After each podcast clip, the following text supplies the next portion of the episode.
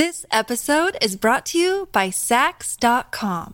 At Sax.com, it's easy to find your new vibe. Dive into the Western trend with gold cowboy boots from Stott, or go full 90s throwback with platforms from Prada. You can shop for everything on your agenda, whether it's a breezy Zimmerman dress for a garden party or a bright Chloe blazer for brunch. Find inspiration for your new vibe every day at Sax.com. Hello，大家好，我是老高，咱们今天来讲《人类简史》书吗？对对对，这是一本很有名的书啊，以前推荐给我给大家，不知道大家看了没有？那么今天呢，咱们就是简单讲讲这个书里边的内容啊。那么这个书讲了个什么事情呢？就是不知道大家是否还记得，我们很久以前做过一个影片，叫《人为什么是人》。在那个影片里面，我们从生理、从生物的角度去分析了人和其他动物的一些不一样的地方、一些特点。而今天这本书呢，是从完全一个不同的角度，一个更社会、更大的角度去分析人为什么可以成为人，成为这个地球的霸主。而且我相信，通过今天这本书呢，大家可以明白这个世界上为什么会有这么多的争端，这么多的战争。一切的答案呢，都在这本书里面。这本书的作者呢，叫尤瓦尔·诺亚·赫拉利，是犹太人，感觉是诺亚的后代，是以色列著名的历史学家、哲学家和作家啊，也是耶路撒冷希伯来大学的历史学教授，今年只有四十七岁，非常年轻。这本《人类简史》呢，是他的成名作啊，发行于二零一一年，至今呢，全球发行量达到了四千五百万部，和我们之前讲的成功的七个习惯是差不多的。但是成功的七个习惯啊，比他早发行二十多年，短短的十几年就发行了四千五百万部啊，相当的惊人。这本书呢，也曾经登上《纽约时报》的畅销书榜，并在榜单上待了一百八十二周，就是长达三年多的时间。那么这个书的内容就是从进化论、演化论的角度呢，讲述了人类从智人，就是我们的祖先的石器时代开始，到现在二十一世纪为止的这么一个演变的过程。通过这个演变的过程，你就能够体会出人究竟是怎么从一个野生动物变成这么高级的一种生物。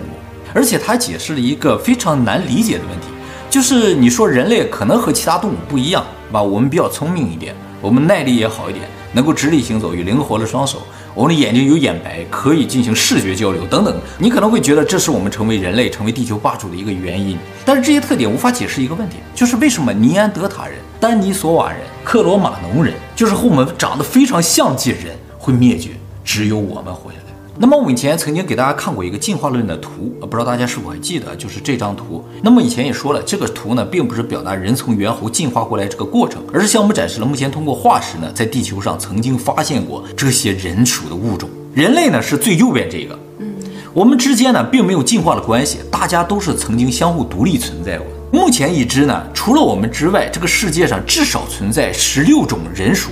也就是说，应该曾经有过十七种人，但剩下十六种都灭绝了，只有我们活下来了啊！而且这十六种人种还有哈比人，哈比人啊，对对对，学名叫佛罗勒斯人呢，生活在印尼，大概一万两千年前灭绝的啊，这是最近对长得非常的小，最近才发现的啊。那么站在我们旁边这个和我们长得非常像的叫克罗马农人，主要生活在欧洲啊，大概三万年前灭绝的。他旁边这个其实有点像猩猩的，这个是尼安德特人，一万多年前灭绝的啊。中间有个人。啊，也挺像人的，是吧？最左边这个叫上元，七百万年前灭绝了。严格来说，它不是人，是人和类人猿的共同祖先。那它不是哈比人啊？它不是哈比人，哈比人在这个图上没有，就是画这张图的时候还没有发现哈比人。哎，那么这张图上能够算是人的，应该是从左边第六位开始的这个南方古猿，三百多万年前灭绝的。那么从它们存在的时间，大家也能看出来啊，就是很多人种呢是有重叠的生活年代的。也就是说，地球以前啊是有过好多人种共同存在地球的时代。而现在呢，只有我们人类了。这在地球历史上来说是非常罕见的时间段。那我们智人呢，大概是从二十万年前出现的啊，出现的地点呢，大概是现在的东非，也就是索马里那个地方，埃塞俄比亚、肯尼亚啊。那么虽然只有我们叫智人，但是并不代表其他人种是没有智慧的。其实现在有个新的说法，就是尼安德特人啊，叫做北方智人，他生活在北欧嘛。然后还有一个东方智人，不是我们，是丹尼索瓦人，在俄罗斯远东那个地方，西伯利亚发现的嘛。而我们呢，是南方智人。我们是南方智啊，对了，从非洲来的嘛，哎，所以有智慧的很多。那这些智人有谁更聪明一些？反正都比现在的智人我们要稍微聪明一点，感觉上脑容量都大一点。对对对，他们脑容量更大嘛。啊，身体也更好一点，但是很奇怪，就是我们回来了。今天就给大家解答一下，为什么只有我们这么厉害？那么一直以来，大家可能有个误解，就是只有我们智人能够直立行走，能够使用工具，所以只有我们存活了下来。其实大概六百万年前啊，人就已经开始直立行走了。也就是说，从这个图上左边第五个开始，所有的人就已经能够直立行走。那么从使用工具的角度来说，三百五十九万年前的人种呢就已经开始使用工具了。也就是说，从南方古猿他们就已经开始使用工具了。不过大家应该也发现了，现在的猴子啊、猩猩啊、乌鸦其实都会使用工具。使用工具啊，在自然界里并不是那么罕见，只是大部分没有我们用的那么好。那么是不是因为我们会使用语言，造成我们能够活到最后呢？其实也不是啊，因为早在七万年前，人类就出现语言了，所以很有可能啊，尼安德特人、克罗马农人还有丹尼索瓦人都会说话。而且现在已知啊，也有一些动物呢，真的有语言。我们以前在类人的影片中曾经给大家介绍过一种山雀，拥有一种简单的语言。那么今天再给大家介绍个例子，就是有一种猴子啊，叫做黑长尾猴。是一种生活在南非非常特别的猴子啊，它特别呢，不仅仅是因为它身体的某一个器官呢是亮蓝色，而且这种猴子有非常类似于人的特征啊，比如说这个猴子啊也会有高血压、有焦虑症，甚至呢还有酒精依存症。他在哪弄的酒啊？他会到酒吧里去抢酒，他是动物界里非常罕见喜欢酒精的一种动物，他就喜欢酒，他不是进去抢食物，他抢酒喝，而且他们还有明显的社交啊，有朋友圈，有亲戚，还有语言。就是当有一只黑长尾猴发现有狮子来的时候啊，它就会大喊：“狮子来了，快跑！狮子来了，快跑！”就是一种叫声。看到鹰来的时候呢，就会发出另一种叫声。听到不同的警告呢，群体就会做出不同的反应。后来就把它这个叫声录下来之后呢，找到另一个地区的黑长尾猴，两个群体之间没有任何关系的啊，然后播放这个声音，这鹰来了，就发现所有的黑长尾猴全部往天上看；播放狮子来了，把所有长尾猴都爬到树上。这就证明了他们的语言是明确表达了某一种意思，而且是通用的。所以语言现在渐渐觉得不是人类独有的一种东西啊，只是可能我们无法理解动物的语言，或者它们本身不需要那么复杂的语言，我们就认为它们没有语言。那他们怎么没有外语之类的呢？可能很简单嘛，哎，所以是共通的啊。而且我们也讲过，我们脑容量也不是最大的，目前已知尼安德特人的平均脑容量是要比我们大一点的。所以整体来说，从身体素质上，我们可能只能在所有人种中算中等水平的。从智力的角度啊，我们也可能不是最高的，但是偏偏呢，我们就是最厉害的。而且作者认为啊，就是说这些人种的灭绝啊，很有可能和我们有关，是我们有意图的把他们给灭绝掉。就什么意思？就不是说大家都自然发展，你发展你的，我发展我的，结果你没发展好，一不小心你死掉了，不是这样的，是我们把他们干掉。但是他们不是聪明吗？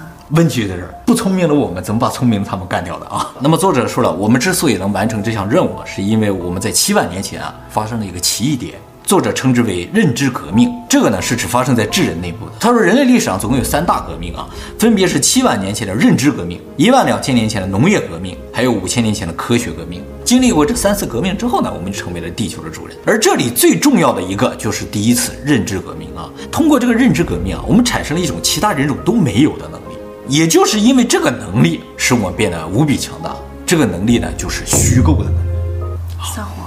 没错。往不好的说就是撒谎，往好的说就是想象力。大自然中除了人以外的其他动物发出来的叫声呢，就算有语言进行了交流呢，也都是基于客观事实的，基于他们眼见为实的，就他看见狮子才会发出说狮子来了这种吼叫。但人类不需要，没看见狮子也说那边有个狮子啊，你没看着你也会相信。而且作者认为人类最大的一个不基于客观事实创造出来的东西呢，就是鬼和神。哎，就是这种无法感知到，也无法证明它存在的东西，都不认为是客观存在啊。那么，即使很多人没有看到过鬼和神，但是呢，很多人都相信他们存在，甚至呢，有些人还知道他们长什么样子，能把它画出来。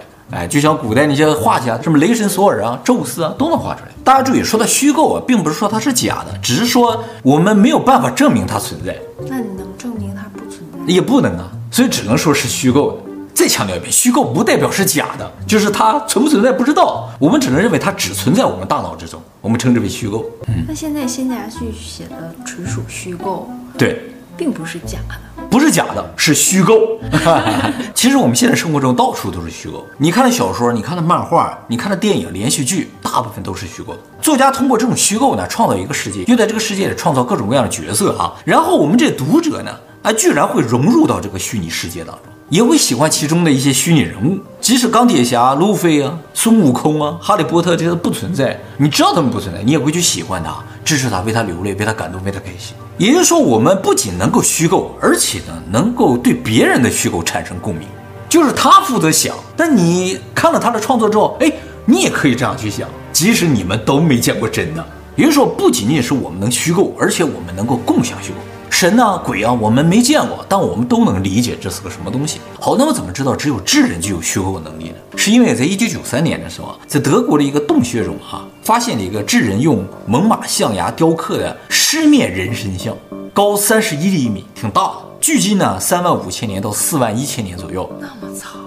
对这个呢，被叫做史前狮子人像，或者叫狮子人，目前是存放在德国的乌尔伯姆博物馆里啊。如果这个狮子人从来就没有出现在过地球上，那它就是这个世界上目前已知最早的虚构出来的东西。也就是说，这人至少在三万年前已经拥有了这种能力啊。但是其他人种的洞穴里从来没有发现过类似的。那么这个虚构能力为什么会消灭其他的人种，让我们成为世界的霸主呢？这个虚构有这么可怕吗？就是目前考古已知啊。除了智人以外，还有就是智人在产生这种虚构能力之前，就是七万年前之前，所有人类啊都是以家族或者小部落的单位生活在一起的。家族人数一般就三五个人，部落人数的话一般不超过一百五十人。为什么所有部落都不超过一百五十人呢？谁规定了不能超过一百五十人呢？这个后来知道了，就是英国有一个人类学家叫做罗宾·邓巴，他在一九九零年时候发表论文说，一个人最多只能够和一百五十个人保持亲密的社交关。其中关系最亲密的人不会超过五个人，这是人类的一个特点，它由我们的大脑结构所决定。就是你最多就能识别一百五十张脸和他们的名字，超过一百五十人就记不住了。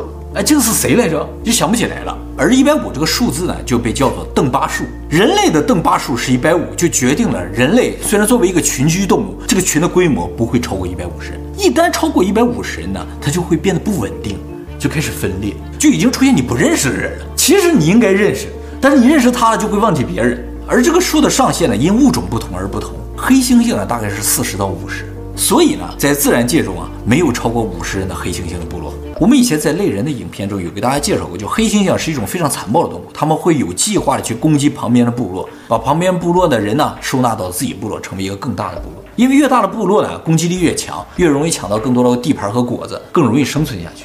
但是按照这个逻辑推理的话，那黑猩猩越大的部落越容易攻击小部落，它就会越大。那么这样下去的话，再过个一千年，应该有个成千上万只黑猩猩的大部落才对啊。但是森林里为什么没有呢？是谁把这个成千上万的大部落给灭掉呢？并不是有人给它灭掉，是它一旦到了五十个人，就发展不下去了。就会分裂，有一部分人呢就开始不服管理了，自己属于自立门户，所以发展了几万、几十万年、几百万年，黑猩猩部落仍然是五十个人，不会再多了。那公司不宜超过一百五十个人吗？哎，没错，这个丹巴数最主要的作用呢，就是作为公司啊、组织啊规模规划的这么一个参考啊。狼群也是一样，他们有个单巴数，一般不超过十五，也就是说，这个单巴数呢是群居动物规模的一个阈值。一旦超过这个数字呢，这个团体就会不稳定，组织内部秩序呢就会产生混乱啊，就会一小部分人不认同大部落的管理，要分离出去，形成小的部落。这就是大部落即使不断吸收小部落，小部落也源源不断出现的原因。当然还有一个原因，就是一旦啊超过这个单巴数之后，因为这个组织就不无法管理了嘛，所以有一些弱小的个体就会被排挤出这个组织，以保证这个组织在能够管理的前提之下越来越壮大。而这就是为什么人喜欢发朋友圈的原因，喜欢发社交媒体的原因。因为啊，人要不停的在群体里边表现自己，让大家记住自己。一旦被忘了，就会被排挤出去。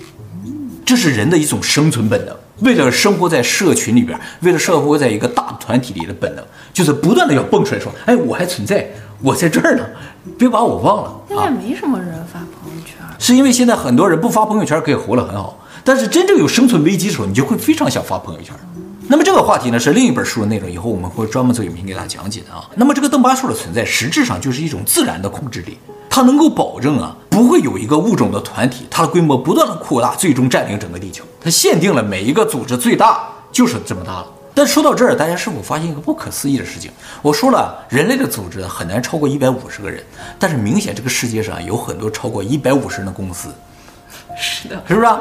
甚至呢？作为一个组织，一个国家有十几亿人的可能性都是有的，这不就违背了邓巴数吗？人类怎么做到这一点呢？就是靠虚构，虚构让我们突破了邓巴数。什么意思呢？就是人类通过虚构一个共同的目标、信仰、理想，就能能凝聚更多的人，这个人数远远可以超过邓巴数。当然，当这个组织人数增多了之后呢，光有信仰是不够的。就需要有规则和法律进行约束啊，才能够保证这个团体稳定和有效。但是前提呢，就是一定要先有个信仰，共同的目标，才能聚集那么多人。大家也可以体会一下，其实信仰也好，目标也好，理想也好，这些都是想象嘛，说白了，不存在的东西嘛。这种就叫虚构。所以从科学角度来说，人类发展的过程实质上是这样的：就是在远古的时候啊，有个人突然虚构出来一个无比强大的神，说只要我们跟着这个神呢，我们就无敌了。大家都不想被自然所淘汰啊，所以都愿意跟着这个神，即使这个神并不存在。于是，在这一天开始呢，人类啊就产生了一个共同的信仰，它就是一个神。神呢，把我们人类团结在了一起。可是这个虚构也不能证明神真的不存在啊！对，我不说了吗？从科学的角度来说的话，人的发展可能是这样的，就是说，即使神是虚构的，但它也能够凝聚人类，把我们凝聚超过一百五十人。如果我们超过了邓巴数，那么上限一百五十人的尼安德特人就不再是我们的对手。我们几千几万人把他一围，他们不就灭绝了吗？而且这种通过虚构产生的凝聚啊，不仅可以突破邓巴数，而且呢，能够跨越地理，甚至跨越时间来团结人类。你要是树立一个神人，这个人死了，那这个团结就不存在了。但你树立一个神，他一直存在，你就可以跨越时间的团结。那如果没有信仰？没有信仰，你可以有理想，都是一样的。但是他不愿意为了你的理想一起去努力啊。这就是如何设置共同理想的技巧了。这个理想不能是你自己的，必须是共同的，大家才会为了这个目标去努力。哎，一会儿我会讲到啊。那么作者说呢，其实不光是信仰啊，国家、民族这些东西啊，都是虚构出来用来团结人的。作者为什么认为国家和民族也是虚构呢？是因为首先啊，这两个东西也是看不见摸不着的嘛，尤其是民族，连个形都没有。作者呢还给你证明了一下，为什么你的民族是不存在的。他说，比如说你是某一个民族的。啊，他是犹太人？那你为什么是犹太人呢？是因为你的父母是犹太人。啊，那你的父母为什么是犹太人啊？因为父母的父母是犹太人。那你就往上推，就是这个地球上第一个人，人类的祖先，啊，比如说就算是南方智人，那他就是个犹太人才对。那如果他是犹太人，咱们不都成犹太人了吗？那就说不通了。所以啊，民族在这个推导的过程中，中间一定消失了。那它怎么产生？其实就是有一天呢，生活在一片儿的这些人呢，就说我们团结起来，一起去采食，一起养育孩子，可能更好一点。那么从今天开始啊，我们就是一个民族的了。那其中有几个人可觉得说啊，我不想跟你们在一起，那我就是另一个民族了。原则上，你和旁边住的那个人啊，没什么区别，但是你们却成了两个民族。所以作者认为，民族只是一个标签儿。而且是你祖上的标签，原则上来说跟你没什么关系。结果呢，我们把子子孙孙都用这个虚拟的标签区分开，甚至会出现两个民族甚至同族势不两立的情况啊！就因为标签不一样。他说国家也是一样的，比如你出生在这个地方，你就是这个国家的人。那么几千年前出生在这个地方的人，他是不是这个国家的人呢？也不是啊。也就是国家这个概念也是从中途突然出现，所以国家只是人为的划定的界限而已。哎，这跟你的个人的物理属性没有任何的关系。我记得前两天有一个新闻，就是在美国洛杉矶呢，发现了一个人昏倒在地上，他好像是被人攻击了，送到医院正在抢救。他身上有一个钱包，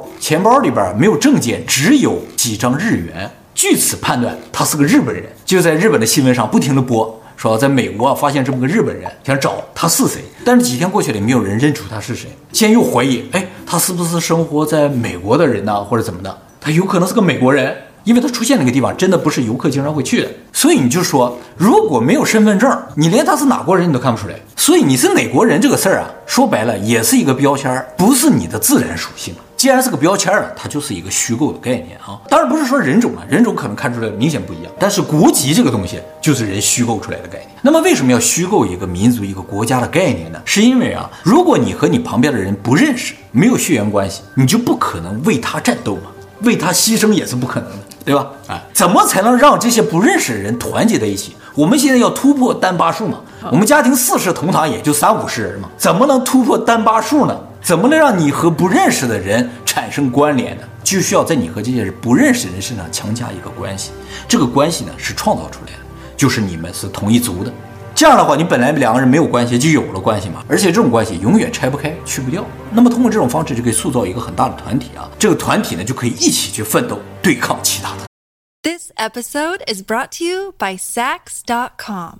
At Saks.com, it's easy to find your new vibe. Dive into the Western trend with gold cowboy boots from Stott, or go full 90s throwback with platforms from Prada. You can shop for everything on your agenda. Whether it's a breezy Zimmerman dress for a garden party or a bright Chloe blazer for brunch, find inspiration for your new vibe every day at Saks.com. 团体是为了对抗，要抢夺资源嘛，越大的团体就越有利。那现在的同乡会是为了什么？共同发展嘛，共同发财嘛，是吧？哎，也都是为了，也都是为了一个不存在的共同目标嘛。人类想要爆发这种能量，只有通过这种方式团结起来，不然的话就有邓巴数的限制。当然，大家注意啊，作者并不是说虚构是一个什么不好的东西，只是说这个东西能力太强大了，没有虚构就没有今天的我们。我们就是被灭掉的那伙人，而且呢，虚构是创造力和想象力的源泉，没有虚构就没有创造力。没有虚构，好多人都不会结婚。也是，人 喜欢画大饼，对不对？啊，没有虚构也就没有娱乐。刚才我说了小说、电影、科幻、连续剧都是。那么作者想强调的就是虚构，由于力量无比强大，它可以轻松凝聚几十亿人去做一个事情，为了一个虚拟的目标而努力。所以，如果用在好的地方，它可以让人类社会快速的发展，让我们的世界变得无比美好。但是如果用在不好的地方，就会发生大规模的战争和冲突，毁天灭地。完全取决于你怎么用它，它既有创造力，也有毁灭的能力。啊，对了，虚构的破坏性还体现在什么方面啊？就比如说，不仅仅是团结了，我们都往好的方向团结就没有问题了吗？也不是啊。有一个情况就是，比如说有人跟你说，说你看那些人强大起来了，他们厉害了，说不定哪一天就过来把我们干掉了，怎么办呢？你就要趁他们没有强大起来，把他们干掉。他们强大了，会来干掉你这件事情，是你虚构。因为这是未来可能会发生的事情啊，发不发生你并不知道。但是如果你相信了这个虚构，你就会去干掉对方，这是虚构比较可怕的地方。哎，也是在职场上、社会上也很常见。没错，人类的很多战争都是这么爆发的，就是因为害怕。这个害怕其实是一个虚构，有可能是真的啊，但是在没有发生之前，它就是虚构。由于担心，所以先发制人，为一个不存在的事情攻打别人。这种事情在人类历史上很多次的发生。不过也没有办法，这是我们智人的一个特点。只是我们要注意，我们有这个特点。呃，注意到了会怎么样？注意就可能减少这种事情的发生啊。你不会因为害怕提前去攻击别人呢？当然，大家也能看出来，这也源自我们的生存本能啊。我们不想未来的灾难发生在我们身上，我们才会提前去处理嘛。所以说到底啊，虚构是一个我们生存下来的最强大的工具，但用不好就会发生战争，用不好。所以，作者通过这个书想传达的就是，我们人类啊最不一样的地方，就是我们拥有虚构和共享虚构的能力。依靠这种能力呢，我们成为了世界的霸主，过上了美好的生活。而我们需要特别注意的，就是不要因为虚构而引发大规模的战争和冲突啊。其实，我觉得作者最想表达的意思就是，我们永远不应该因为国家和民族甚至信仰而成为仇敌。这些东西应该是我们强大起来的东西，而不是让我们成为仇敌的理由。那么这本书的大概内容就是这样的啊，不过这本书还讲了很多其他的内容啊，书本身也非常的长，有兴趣的观众一定自己去看一下，非常有意义的一本书。